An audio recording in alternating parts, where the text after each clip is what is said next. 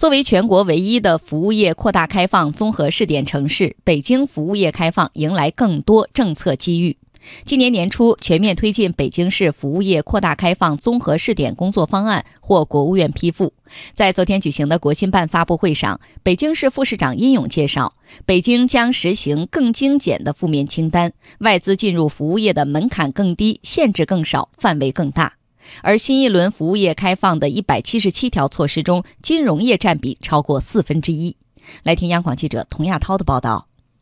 二零一五年五月。国务院批复在北京开展为期三年的服务业扩大开放综合试点，三年间实施二百二十六项试点任务，二十一项开放措施。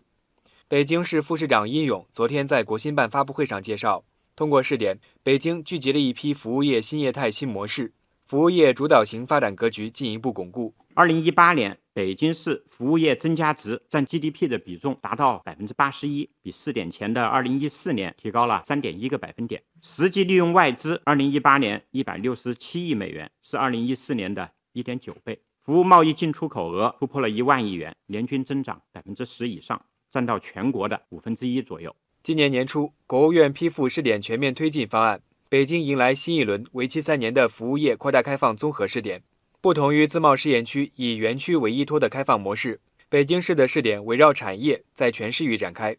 作为北京的第一支柱产业，金融业开放是服务业开放的重要组成部分。应勇介绍，新一轮工作方案提出的一百七十七项具体措施中，涉及金融业的措施有四十七项，占比超过四分之一。我们支持符合条件的在京的机构开展合格境内有限合伙人境外投资的试点 QDLP。目前我们正在跟国家监管部门积极的做对接。我们这个将 QD 合格境内机构投资者、RQD 人民币合格境内机构投资者这样一些业务资格的申请主体范围扩大至境内外机构在北京市发起设立的投资管理机构，包括证券公司、基金管理公司、期货公司等都可以申请。叶勇说，在新一轮扩大开放中。北京将强化金融管理中心的功能，各市辖区将扮演各自角色，更好地服务国家金融改革开放和风险防范。当前呢，是我国金融业开放的重大机遇期，也是外资金融机构进入中国的好时机。那么，通过新一轮的服务业扩大开放啊，我们北京将能够更好地发挥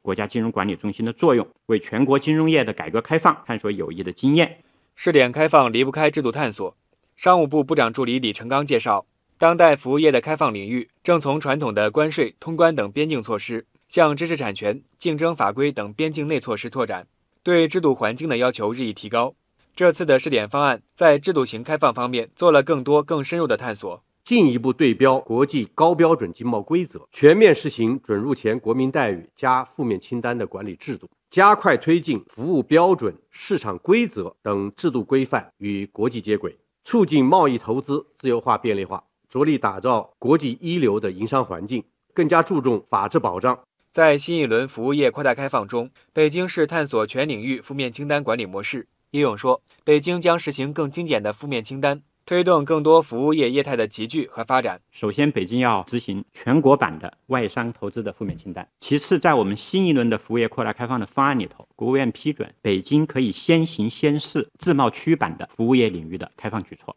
在这个基础上，我们立足北京的城市战略定位，进一步探索服务业开放的准入。因此，我们可以理解啊，在服务业扩大开放里头，北京是实行更精简的负面清单。而对于全国来说，北京在试点过程中形成的创新经验，也为在全国推广发挥了良好的示范作用。李成刚说：“服务业的对外开放，它是一项综合性的工作，它既涉及到准入的门槛要不断的降低，它还更涉及到环境的打造、制度创新、服务加强等多个方面。这个试点三年多以来，经过第三方评估，北京市这个试点形成了六十八项开放创新成果，涉及到商事制度改革、外商投资企业管理、产业发展、区域合作等广泛的领域。”我想，这些就是北京市试点对区域乃至全国示范作用的一种体现。相关的城市的发展，可以更多的关注和借鉴。